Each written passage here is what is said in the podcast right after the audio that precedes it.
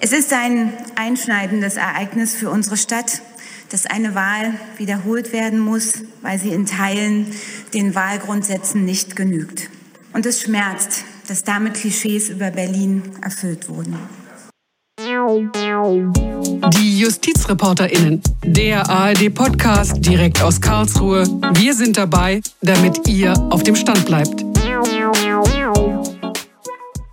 Hallo und herzlich willkommen zu einer neuen Folge Die JustizreporterInnen.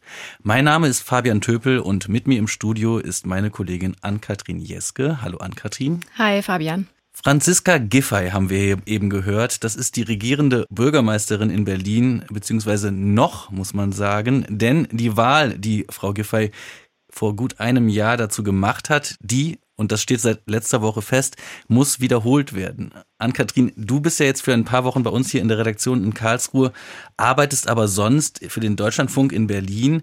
Ein Thema, was ja in Berlin seit der Bundestagswahl diskutiert wird, ist, wie diese Wahl bzw. diese Wahlen in Berlin abgelaufen sind. Also erstmal vorab, hast du denn letztes Jahr in Berlin gewählt?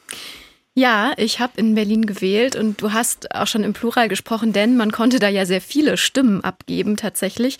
Also ich durfte sechs Stimmen abgeben an dem Tag. Wir dröseln das auch gleich mal auf, wofür ich die alle abgeben mhm. konnte und welche ich davon jetzt eventuell nochmal abgeben muss.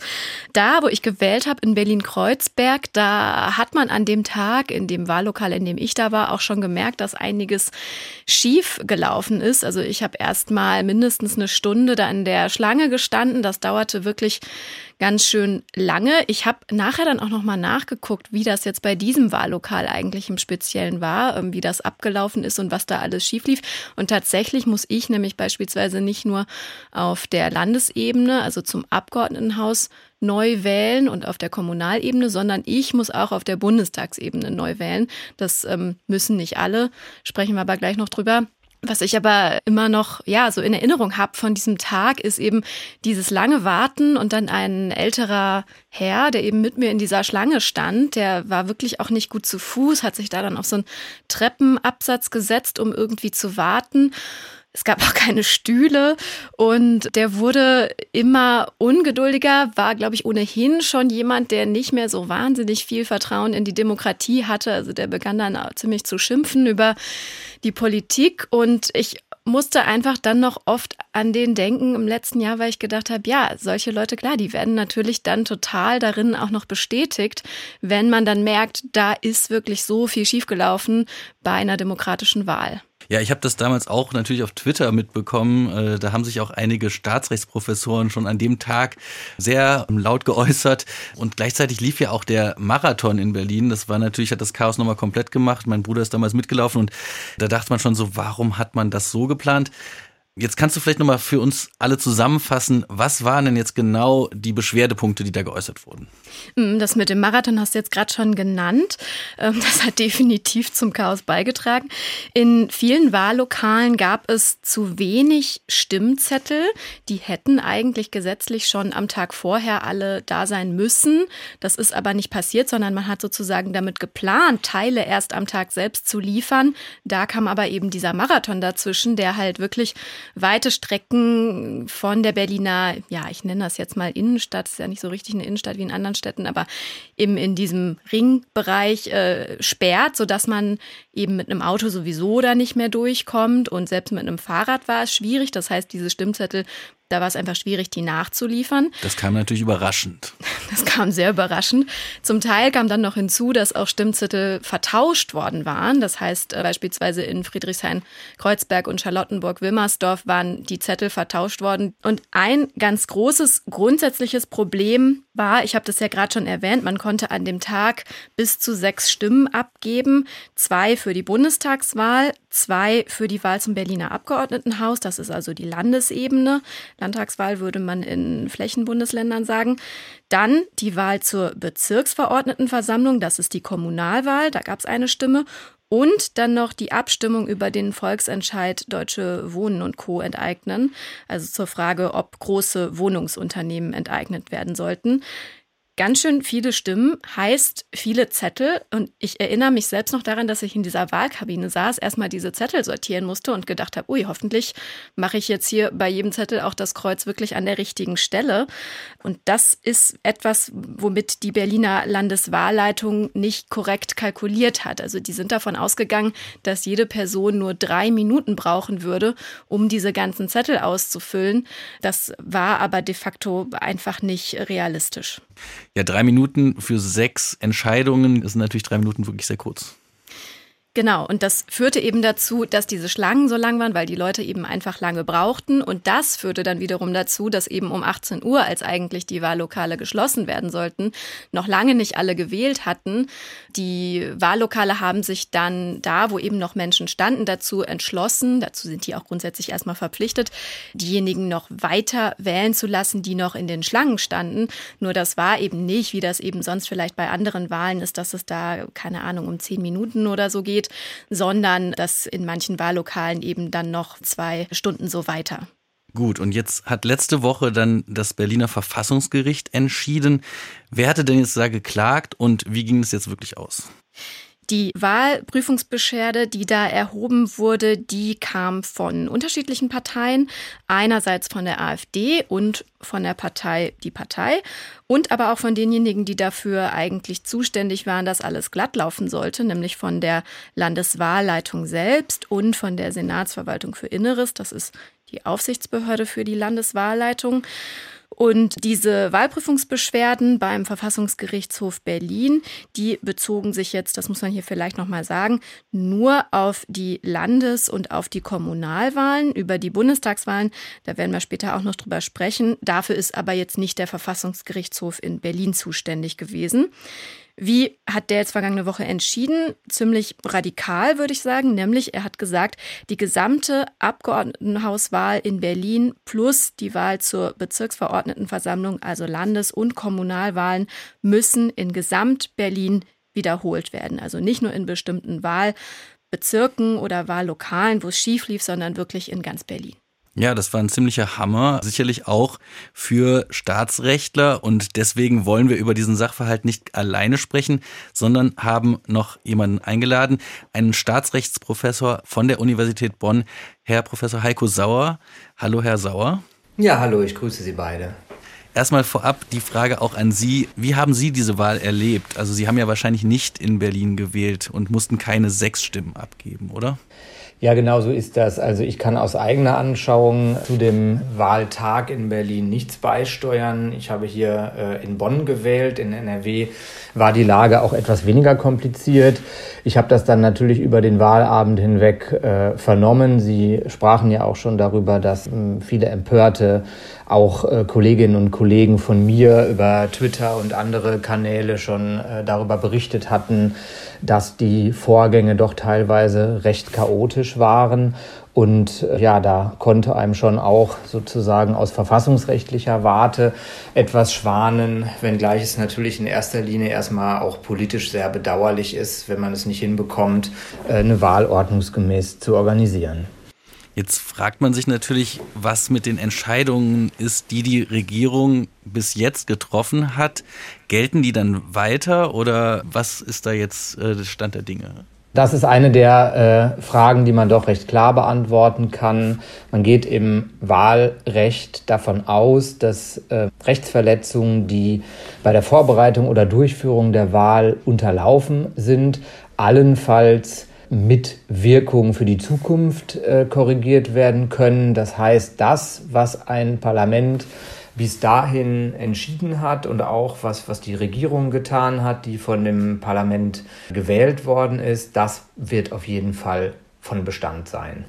Ich habe noch eine Frage an Sie und zwar habe ich nämlich aus dem Abgeordnetenhaus selbst so ein bisschen die Debatte darüber vernommen. Klar, alles, was jetzt noch entschieden wird, auch bis zur Neuwahl, die ja höchstwahrscheinlich am 12. Februar stattfinden wird, das wird jetzt erstmal noch gelten. Aber man könnte jetzt schon die Frage stellen, was ist denn mit besonders weitreichenden Entscheidungen? Also beispielsweise, wenn jetzt die Koalition noch auf die Idee kommen würde, die Verfassung, die Landesverfassung zu ändern. Wie würde das denn da aussehen? Ja, das ist eine gute Frage. Also ich würde jetzt das äh, erstmal nicht für so realistisch halten, dass man jetzt solche äh, großen Vorgänge noch anpackt, denn wir haben ja in der Tat das Problem eines jedenfalls faktischen Legitimationsentzugs. Man weiß eben, es wird eine Wiederholungswahl im Februar geben. Das Abgeordnetenhaus ist ein Parlament auf Abruf. Verfassungsrechtlich gesehen wird man die Befugnisse von Parlament und Regierung bis zu dem Tag dieser Wiederholungswahl allerdings nicht als beeinträchtigt ansehen dürfen. Es scheint mir aber auch sozusagen ein Gebot der, ja, wie soll ich sagen, politischen Zurückhaltung und politischen Klugheit zu sein, dass man das Tagesgeschäft noch weiter betreibt. Man kann ja jetzt auch nicht einfach äh, drei Monate die Hände in den Schoß legen, aber für weitreichende, auch politisch weitreichende Entscheidungen fehlt einem zwar nicht die Legalität, aber doch die Legitimation. Würde jetzt wahrscheinlich auch nicht so gut ankommen. Die wollen ja alle wiedergewählt werden.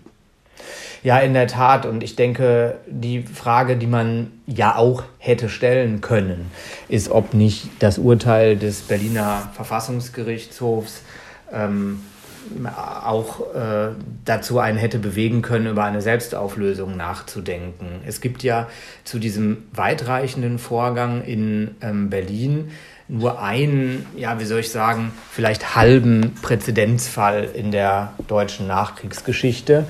Und das ist ein Fall, der sich vor ungefähr 30 Jahren in Hamburg abgespielt hat. Da hat das ähm, Hamburger Verfassungsgericht auch schon mal eine komplette, äh, wenn ich das für den Stadtstaat so sagen darf, äh, Landtagswahl, also die Wahl zur Bürgerschaft, für ungültig erklärt hat aber dann die Frage, was genau daraus jetzt folgen soll, auf die Bürgerschaft zurückgespielt und die hat dann von ihrem Selbstauflösungsrecht Gebrauch gemacht. Und das äh, führt dazu, dass man keine Wiederholungswahl, sondern eine Neuwahl hat. Das mag sich jetzt auf den ersten Blick vielleicht hm, wie ein nur juristisch spitzfindiger Unterschied anhören, ist aber doch ein ganz erheblicher Unterschied. Neuwahl bedeutet nämlich, die Legislaturperiode ist beendet. Man äh, wählt sozusagen komplett neu. Es ist völlig klar, dass man komplett eine neue Regierung installieren muss. Und die Wiederholungswahl ist eben eine Wahl, die man im Februar 2023 durchführt, die aber nach wie vor als die Wahl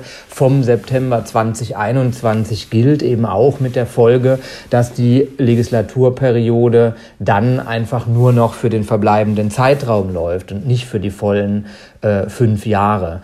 Und ähm, auch die Berliner Landesverfassung sieht eben die Möglichkeit einer Selbstauflösung vor. Ich habe jetzt nicht beobachten können, ob das ernsthaft diskutiert worden ist im Abgeordnetenhaus, aber man hätte darüber schon nachdenken können. Das heißt, es gibt außerhalb dieser Entscheidung aus Hamburg nicht viel andere Rechtsprechung, auf die man zurückgreifen könnte. Wie haben denn die Berliner Richterinnen und Richter das jetzt begründet? Also woran haben sie das festgemacht, dass bei dieser Wahl so viel schiefgelaufen ist, dass sie jetzt komplett wiederholt werden muss an Kathrin? Das Kriterium, auf das sie am Ende juristisch abgestellt haben, das ist die sogenannte Mandatsrelevanz. Um jetzt diesen Begriff vielleicht erstmal zu erklären, Mandatsrelevanz heißt, Wahlfehler müssen so gravierend sein, dass sie sich auf die Sitzverteilung ausgewirkt haben können. Warum sage ich ausgewirkt haben können? Ob dieses Chaos an dem Wahltag jetzt tatsächlich so sich ausgewirkt hat, dass sich die Mandate anders verteilt haben, das ist faktisch im Nachhinein natürlich fast unmöglich herauszufinden. Wir wissen ja nicht, wie viele Leute ähm, haben nach 18 Uhr beispielsweise anders gewählt, weil sie auf ihrem Smartphone schon Eilmeldungen bekommen haben und zum Beispiel gesehen haben, dass es da ein Kopf-an-Kopf-Rennen gab zwischen der grünen Spitzenkandidatin Bettina Jarasch und ähm, der SPDlerin Franziska Giffey. Wir wissen auch nicht, wie viele sind denn äh, zwischenzeitlich nach Hause gegangen, weil sie vielleicht einfach zu lange gewartet haben und dann keine Lust mehr hatten. Deshalb sagt man eben, Mandatsrelevanz liegt dann vor, wenn die Wahlfehler so gravierend sind, dass sie sich ausgewirkt haben können.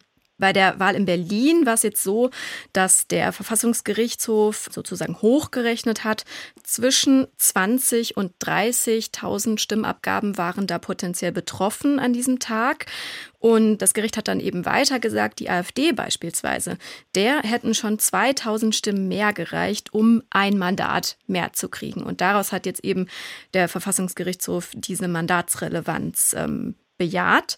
Und dann muss man sozusagen noch zu einem zweiten wichtigen Punkt kommen, über den die RichterInnen entscheiden mussten, nämlich zur Frage, wie wirkt sich dieser, diese Mandatsrelevanz denn dann aus? Muss dann die ganze Wahl wiederholt werden oder muss nur ein Teil wiederholt werden?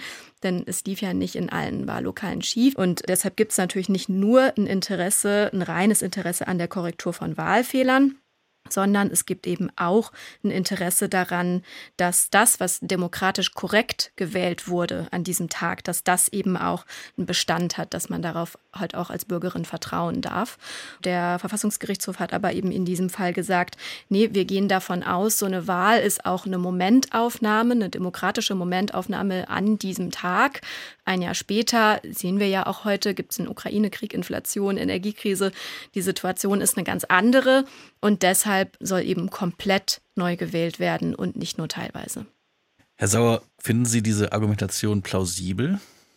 Ja, plausibel finde ich die im Ausgangspunkt schon, aber ich finde sie dann, wenn man sie zu Ende denkt, äh, dann doch nicht wirklich überzeugend. Ich würde es vielleicht noch mal auseinanderlegen wollen. Also wir haben in der Tat normalerweise so eine mehrstufige Prüfung im Wahlrecht, dass man erst schaut, sind Rechtsverstöße unterlaufen, sich dann anschaut, sehen wir die Möglichkeit, dass die Sitzverteilung anders äh, ausgefallen wäre, wenn man sich den Fehler sozusagen wegdenkt und äh, dann, was an mandatsrelevanten Fehlern überbleibt, kann man dann noch einer Verhältnismäßigkeitskontrolle unterziehen. Und wir haben bei dem Vorgängen am 26. September haben wir eine Besonderheit, die wir in so eigentlich noch nie hatten, dass die meisten Fehler darin unterlaufen sind, dass äh, Sie haben das ja auch ganz eindrucksvoll zu Beginn der Sendung äh, geschildert, dass sich diese Schlangen gebildet haben, fehlende Wahlzettel, zu wenig Wahlkabinen, die Leute haben länger gewählt, als man gedacht hatte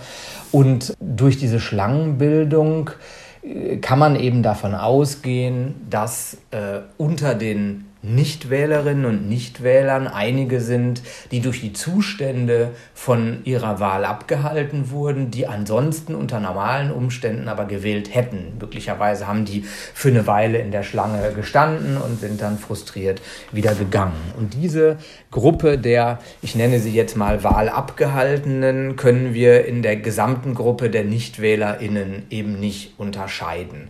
Und damit ist die, wie soll ich sagen, Hochrechnung der Mandats Staatsrelevanz in diesem Fall etwas komplizierter als in anderen Fällen, wo man vielleicht sagen kann, so wie das hier, hier teilweise auch passiert ist, wir haben in dem und dem Umfang haben wir falsche Wahlzettel ausgeteilt und wenn man hinterher sehen kann, das sind so und so viele gesehen, dann kann man eben relativ klar sagen, äh, ob das mandatsrelevant ist oder nicht, wenn man sich einfach die, äh, die Stimmenabstände anguckt. Das war hier schwierig und deshalb ist vor dem Berliner Verfassungsgerichtshof auch äh, unter den Richterinnen und Richtern über die Frage gerungen worden, wie streng man jetzt eigentlich den Maßstab an die Mandatsrelevanz anlegt. Und die Mehrheit hat in der Entscheidung gesagt, na ja, wir gehen eben schon von einer sehr weitreichenden Mandatsrelevanz aus. Ich finde es immer noch ein bisschen überraschend, dass trotz der Zahlen, die Sie ja gerade genannt haben, am Ende der Verfassungsgerichtshof zu dem Schluss kommt, dass die gesamte Sitzverteilung zu rund 60 Prozent mandatsrelevant betroffen ist. Das wird auch in einem äh, Sondervotum einer Richterin auch ziemlich mm, detailliert und präzise aufgespießt, die dann am Ende mit einem etwas anderen Maßstab auch zu ganz anderen Zahlen kommt. Und die Frage, bin ich dann letztlich bei 20 Prozent oder bin ich bei 60 Prozent, ist natürlich dann entscheidend dafür, ob man sagt, wir machen gar keine Wiederholungswahl oder wir machen eine Wiederholungswahl im Umfang der Fehler oder wir gehen sogar den Schritt, den jetzt hier der Berliner Verfassungsgerichtshof gegangen ist, indem er gesagt hat, wir äh, machen eine komplette Wiederholungswahl, erklären den gesamten Vorgang für ungültig so wie ich Sie verstanden habe, ich habe vorher ja so ein bisschen gelesen und Sie haben auf dem Verfassungsblog einen Beitrag veröffentlicht, in dem ich Sie so verstanden habe, dass Sie da auch nicht mitgegangen wären. Also hätten Sie damit am Tisch gesessen, dann hätten Sie sich eher dazu entschieden zu sagen, lasst uns einen Teil wiederholen, aber nicht die gesamte Wahl. Warum? Ja, also im Ausgangspunkt schon, wobei es immer natürlich leicht ist, am Schreibtisch den Beitrag zu schreiben. Ich habe natürlich dort nicht mitgesessen und kenne den Fall auch nicht gleichermaßen gut. Was ich aber trotzdem als Gegenargument nennen würde, ist, dass wir, wenn wir die Wiederholungswahl erstrecken auf Anteile, von denen wir sagen können, die sind nicht von Fehlern in mandatsrelevanter Weise betroffen, dann entziehen wir rechtmäßig erteilte Mandate und wir heben sozusagen einen Teil einer hm, ordnungsgemäß demokratisch zustande gekommenen Vertretungskörperschaft wieder auf. Und wir zwingen Wählerinnen und Wähler, die ordnungsgemäß abgestimmt haben, zu einer erneuten Wahlentscheidung. Und das scheint mir hm, doch ziemlich problematisch zu sein, insbesondere deshalb, weil sich natürlich unweigerlich die Frage stellt, ja, ab welchem Grad der Fehlerhaftigkeit machen wir das denn? Also mein Eindruck ist, dass diese Zahl von 60 Prozent dem Berliner Gericht relativ wichtig war, weil es so eine intuitive Plausibilität hat, sagen zu können, naja, wenn die Wahl eben überwiegend infiziert ist, dann können wir sie auch komplett wiederholen. Aber man kann sich natürlich hier fragen, ist das eine 50 plus X Regel? Also wie wäre es gewesen, wenn wir hätten sagen können, na ja, der Teil, der betroffen ist, ist unter 50 Prozent oder vielleicht nur bei 20 Prozent. Mir scheint es relativ schwierig, am Ende sozusagen in der Abwägung von Quantität und Qualität der Fehler und Umfang der Mandatsrelevanz dann irgendwie abzuwägen gegen Bestandsinteressen einer fehlerfrei gewählten Vertretungskörperschaft. Und dann scheint mir so dieser formale Zugang, dass man sagt, na ja, wir, wir sind ja ohnehin dazu gezwungen, uns über den Umfang der Mandatsrelevanz Gedanken zu machen und dann wissen wir auch, inwieweit die Wahl wiederholt werden muss. Ich würde damit, wenn ich das vielleicht gleich sagen darf, das Argument, dass es ein Problem ist, diesen Wahlakt zu spalten, keinesfalls vom Tisch wischen wollen. Das sehe ich schon und das halte ich auch für ziemlich gravierend. Wir packen dann am Ende eine, eine Teilwiederholungswahl aus März 2023 binden wir zusammen mit einem äh, Ursprungswahlakt aus dem September 2021 und sagen, das ist eigentlich unser Wahlergebnis, was wir fingieren als das ursprüngliche. Sie haben die Beispiele ja genannt. Ich glaube, fast noch nie konnte man vielleicht so gut sehen wie heute, dass sich innerhalb der Zeit, die einfach dann immer vergeht, bis solche Wahlprüfungsentscheidungen vorliegen, die politischen Umstände radikal geändert haben können. Das Problem scheint mir kein ganz kleines zu sein. Der Verfassungsgerichtshof hat das auch betont und hat gesagt, ja, wir messen den Wählerinnen und Wählern, wenn wir nur eine Teilwiederholungswahl machen, messen wir sozusagen eine, eine überproportional große Bedeutung zu.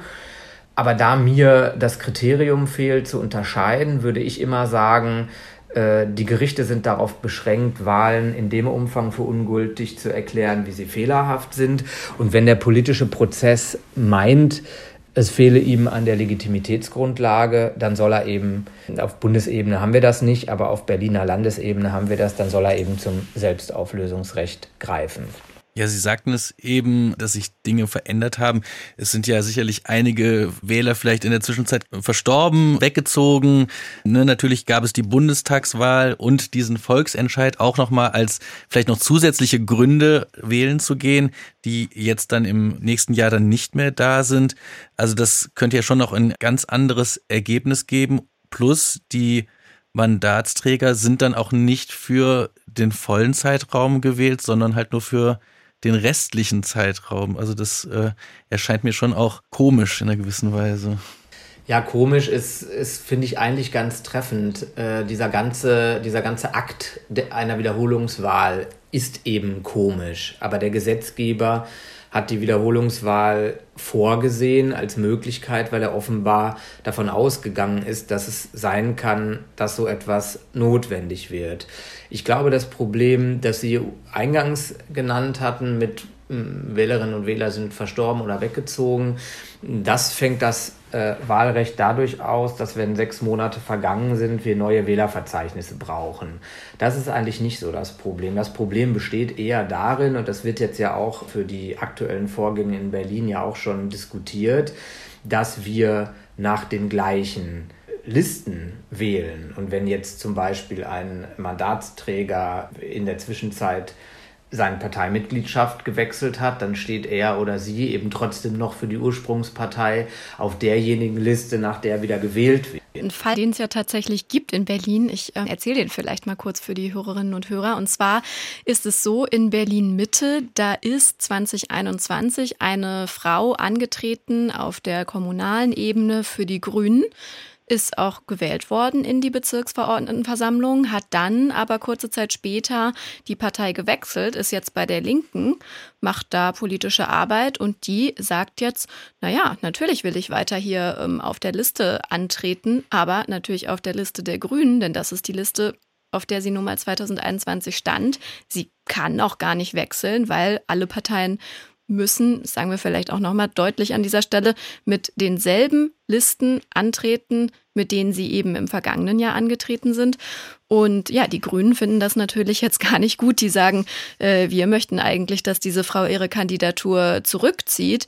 Die äh, denkt aber gar nicht daran. Das sind ja schon ja kuriose Zustände. Ja, ich glaube, das sind eben so wirkliche teilweise Skurrilitäten, die aber dem Vorgang einer Wiederholungswahl inhärent sind, weil dieser Vorgang ja letztlich blind für die tatsächlichen Geschehnisse ist, die sich zwischen dem ursprünglichen Wahltag und dem Tag der Wiederholungswahl abspielen. Das sind ja eben nicht nur die politische Großwetterlage, sondern das sind eben auch solche Fälle wie der, äh, den Sie genannt haben. Und ich glaube, das sind am Ende sind das alles Umstände, die einen daran zweifeln lassen könnten, ob das mit der Wiederholungswahl so eine gute Idee ist.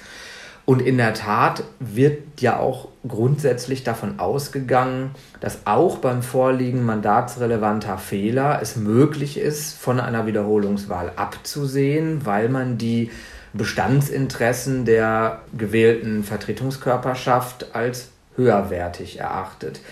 Ich persönlich habe damit meine Schwierigkeiten, insbesondere weil ich nicht recht sehe, wie man dann, wenn man Fehler schon festgestellt hat, dieses Bestandsinteresse auf das Demokratieprinzip stützen soll, weil ich eher sagen würde, das Demokratieprinzip, das verlangt eigentlich danach, dass der fehlerhafte Teil der Wahl eben wiederholt wird. Jetzt scheint ja auf der Landesebene schon irgendwie alles klar zu sein, dass diese Wahl wiederholt wird. Ist das denn so oder könnte jetzt auch noch irgendwie Karlsruhe, das Bundesverfassungsgericht, irgendwie dazwischen gehen und das noch übernehmen? Ja, also hier im konkreten Fall kann Karlsruhe nicht dazwischen gehen, weil es jetzt nicht möglich ist, das Bundesverfassungsgericht praktisch gegen diese jetzt landesverfassungsgerichtliche Wahlprüfungsentscheidung anzurufen. Das Problem, mit dem das Bundesverfassungsgericht von dessen Anrufung ich jetzt sicher ausgehe, vielleicht ist es auch schon angerufen worden, gegenüber der Wahlprüfungsentscheidung, die der Deutsche Bundestag gefällt hat. Und zwar, äh, das hatten Sie ja eingangs schon beschrieben, für die Bundestagswahl, also für die Bundestagswahl, soweit sie in ähm, Berlin stattgefunden hat. Hier hat das Bundesverfassungsgericht die Schwierigkeit, dass es über ähnliche Fragestellungen zu entscheiden hat. Und wenn das Bundesverfassungsgericht jetzt beispielsweise der Auffassung ist, dass eine Wahl immer nur im Umfang der Mandatsrelevanz wiederholt werden muss und eine vollständige Wahlwiederholung nicht in Betracht kommt, dann kassiert es damit zwar formal jetzt nicht den Richterspruch aus Berlin, aber es würde praktisch die zu dem Zeitpunkt, wenn Karlsruhe entscheidet, sicherlich bereits vollzogene Wiederholungswahl im Grunde genommen nachträglich delegitimieren, indem man sagen würde, na ja, also nach unseren Maßstäben hättet ihr euch das eigentlich sparen können. Und das ist, äh, glaube ich, eine durchaus unangenehme Entscheidungssituation auch für die Richterinnen und Richter des Bundesverfassungsgerichts, dass sie zwar etwas zu einem anderen Vorgang sagen müssen, der aber eine so hohe Verwandtschaft hat, weil die Pannen, die, über die wir gesprochen haben, sind ja eben in Bezug auf die Bundes- wie die Landes- und Kommunalstimmabgabe passiert, dass es sich hier irgendwie wahrscheinlich ungern in Widerspruch setzen will zum Berliner Verfassungsgerichtshof, allerdings sonst auch nicht unbedingt die Neigung hat, einfach dem zu folgen, was Verfassungsgerichte auf Landesebene bereits gesagt haben. Vielleicht gehen wir gerade noch mal einen Schritt zurück an der Stelle, denn im Prinzip besteht diese Problematik, die Sie da gerade beschrieben haben, ja aus einem Grund, nämlich weil eben der Verfassungsgerichtshof in Berlin, der vergangene Woche seine Entscheidung getroffen hat, eine andere Entscheidung getroffen hat als der Wahlausschuss des Bundestags und äh, eben in Berlin, also vom Verfassungsgerichtshof für die Landeswahl und die Kommunalwahl die Entscheidung getroffen wurde, wir wiederholen alles und die Entscheidung auf Bundestagsebene zur Bundestagswahl in Berlin ist eben eine andere, nämlich dass nur Teile dieser Wahl wiederholt werden, nämlich in 431 Wahllokalen muss neu gewählt werden, auch um das vielleicht noch mal ins Verhältnis zu setzen. Insgesamt waren das 2200 in etwa in Berlin. Das sind jetzt also diese in etwa 20 Prozent, wo da neu gewählt wird. Ist das nicht sozusagen das Grundproblem an der Stelle, dass man ähm, jetzt da eben zwei unterschiedliche Entscheidungen hat? Und äh, das ist ja in dem Fall eigentlich fast gar nicht aufzulösen, oder? Ja, genau. Also das ist ein Problem, wobei das naturgemäß dann entsteht, wenn man sich mit einer schwerwiegenden Problematik beschäftigen muss, für die es bisher noch keinen Anlassfall gab und, äh, und belastbare Präjudizien nicht vorliegen. Wir haben, wie gesagt, diese Hamburger Entscheidung, die ist jetzt gut 30 Jahre alt und in, in der Frage der vollständigen Wahlwiederholung äh, weder besonders überzeugend noch überhaupt besonders ausführlich ausgefallen. Und das Bundesverfassungsgericht hat zwar immer mal im Maßstab die Aussage mitgeschleppt, dass eine vollständige Wahlwiederholung nur in Betracht kommt, wenn der Bestand einer Vertretungskörperschaft schlechthin unerträglich ist. Und ich denke, dass man eben hier sehen muss, das ist eine sehr hm, schwierige verfassungsrechtliche Frage, wo ich mich jetzt einfach als Jurist erstmal nicht darüber großartig wundern oder gar aufregen kann, dass an zwei verschiedenen Stellen hier unterschiedlich entschieden wurde. Und ich würde auch den Bundestag vor so gelegentlich geäußerten Vermutungen, naja, das sind ja sowieso am Ende dann Entscheidungen, die aus äh, politischen Motiven in der Hauptsache getroffen werden, auch äh, davor in Schutz nehmen wollen. Ich finde das, was der Deutsche Bundestag jetzt in seinem Bericht verfassungsrechtlich zu dieser Frage ausführt, überzeugt mich persönlich jetzt mehr als das, was der Berliner Verfassungsgerichtshof ausgeführt hat. Und auch wenn man in, im Ergebnis da jetzt vielleicht eher auf der anderen Seite steht, sind das auf jeden Fall beides grundsätzlich solide Argumentationen, mit denen man umgehen kann und dass am Ende Karlsruhe sich auf eine Seite wird schlagen müssen für den Fall, dass es zulässige Wahlprüfungsbeschwerden gibt. Das liegt dann einfach in der Natur der Sache. Trotzdem kann man die Frage ja durchaus stellen. Also hier hat der Bundestag darüber entscheiden müssen, ob ein Teil der Bundestagswahl, nämlich die in Berlin, wiederholt werden muss. Das heißt, da sitzen Abgeordnete, die über ihr eigenes Schicksal sozusagen entscheiden, über ihr Mandat, über die Mandate ihrer Kolleginnen und Kollegen. Das ist ja durchaus anders geregelt eben äh, im Land Berlin, wo sofort der Verfassungsgerichtshof entscheidet. Wäre das nicht eine Überlegung wert, hier zu sagen, na ja, es ist vielleicht einfach insgesamt äh, gibt es da Interessenkonflikte und für ein Verfahren mehr Gewaltenteilung könnte man über eine Reform nachdenken. Das passiert ja jetzt gerade. Ja, also eine Überlegung wert ist das auf jeden Fall. Und wir haben da im Moment auch äh, eine ganz lebhafte verfassungspolitische Debatte drüber. Was man äh, dabei allerdings berücksichtigen muss, ist, dass die Wahlprüfungsentscheidung, die ja dem Bundestag zugewiesen ist, eben jetzt keine Entscheidung ist, die der Bundestag einfach ähm, so gewissermaßen nach politischem Gutdünken treffen darf, sondern der, auch der Bundestag ist dazu verpflichtet, diese Entscheidung nach wahlrechtlichen und verfassungsrechtlichen Kriterien zu treffen.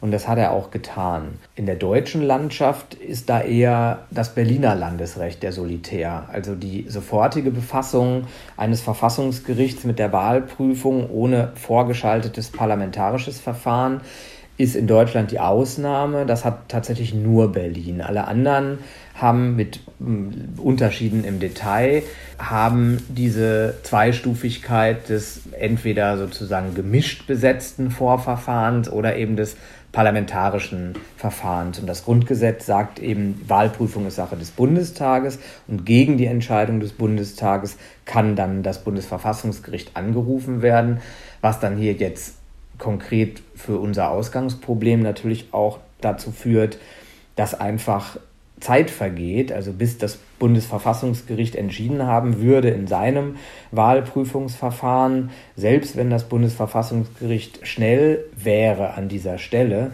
äh, ist man wahrscheinlich sicherlich schon zwei Jahre hinter der Wahl und dann ist auf Bundesebene die Hälfte der Legislaturperiode äh, schon vorbei. Und allein diese Zeitkomponente ist eben auch eine, die in der Debatte über die Reform des Wahlprüfungsverfahrens ja auch eine Rolle spielt. Ja, ein Traum für einen Staatsrechtler, würde ich sagen. Ähm, Sie als äh, Professor könnten Sie, äh, uns hören nämlich auch sehr viele Studierende, äh, sagen, wird das in naher Zukunft auch Prüfungsstoff werden?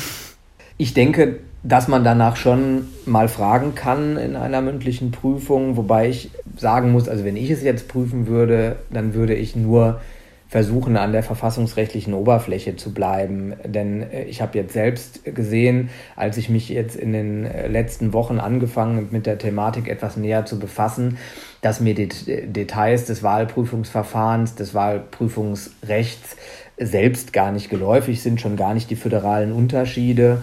Und äh, ich denke, was man als äh, Studentin und Student äh, grundsätzlich wissen sollte, ist, dass es dieses zweistufige Verfahren gibt und dass eben das Bundesverfassungsgericht hier äh, befasst werden kann im Wahlprüfungsverfahren. Aber ich würde anstelle von Studierenden jetzt nicht davon ausgehen, mit den Details, so wie wir sie hier heute diskutieren, äh, in Prüfungen behelligt zu werden. Der Podcast ist vielleicht eine ganz gute Grundlage, um sich mit dem Thema zu beschäftigen. Das denke ich auch. Genau. Wir haben noch eine letzte Frage bekommen von einem Hörer, äh, die wir hier zum Schluss auch nochmal versuchen zu beantworten. Und zwar hat der Hörer gefragt, warum denn dieser Volksentscheid Deutsche Wohnen und Co. enteignen nicht wiederholt wird. Der fand ja auch an demselben Tag der Wahl statt. Da ging es aber darum, ähm, ob diese Wohnungskonzerne enteignet werden sollen. Das ist aber jetzt irgendwie beim Thema Wiederholungswahl überhaupt nicht die Rede von. Nee, genau.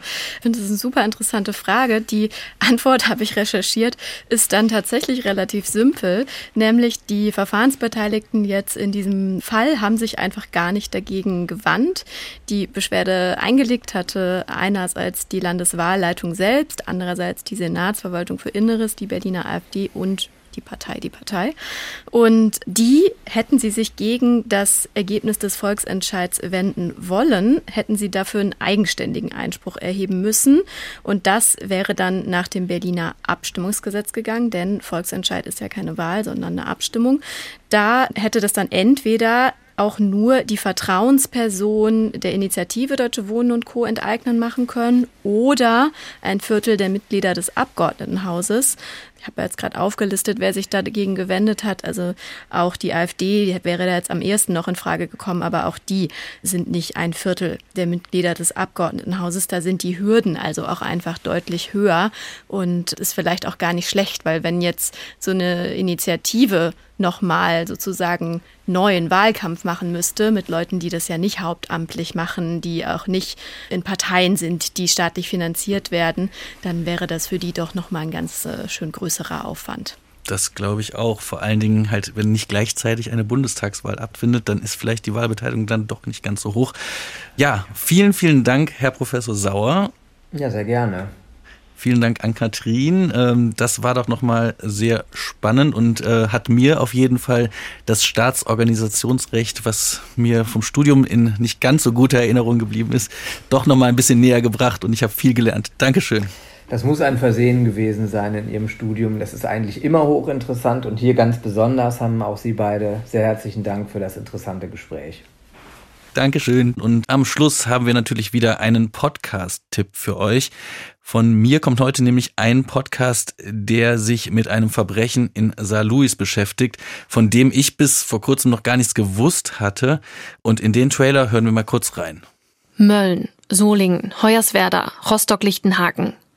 Die saarländische Stadt Saarlouis wird in dem Zusammenhang so gut wie nie genannt, obwohl es auch dort Anfang der 90er Jahre Brandanschläge auf Geflüchtetenunterkünfte gibt und ein Mann aus Ghana getötet wird, Samuel Jeboa. Am 19. September 1991 in den Fernsehnachrichten des Saarländischen Rundfunks. Die Holztreppe stand so schnell in Flammen, dass den Bewohnern der oberen Etage der Weg versperrt war. Hier konnte der Flüchtling aus Ghana den Flammen nicht mehr entkommen. Die Polizei ermittelt damals in der rechtsextremen Szene in Saarlouis, einer Stadt, die damals als Neonazi-Hochburg gilt. Sie verhört Neonazi-Skinheads, lässt sie aber laufen und geht nach zwei Wochen schon keinen Spuren nach rechts mehr nach. Der Fall Jeboa gibt es jetzt auch in der ARD Audiothek, die ersten Folgen zu hören. Und die weiteren Folgen erscheinen dann zeitgleich mit dem gerade laufenden Prozess am OLG Koblenz. Wenn euch dieser Podcast gefallen hat, dann schickt ihn gerne rum im Freundeskreis. Das hilft uns immer sehr. Und schreibt uns, wenn ihr Feedback habt, an justizreporterinnen.swr.de.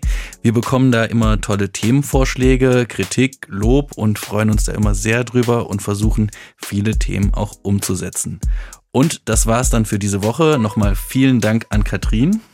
Gerne. Und wir hören uns nächste Woche wieder und sagen Tschüss und bis dann.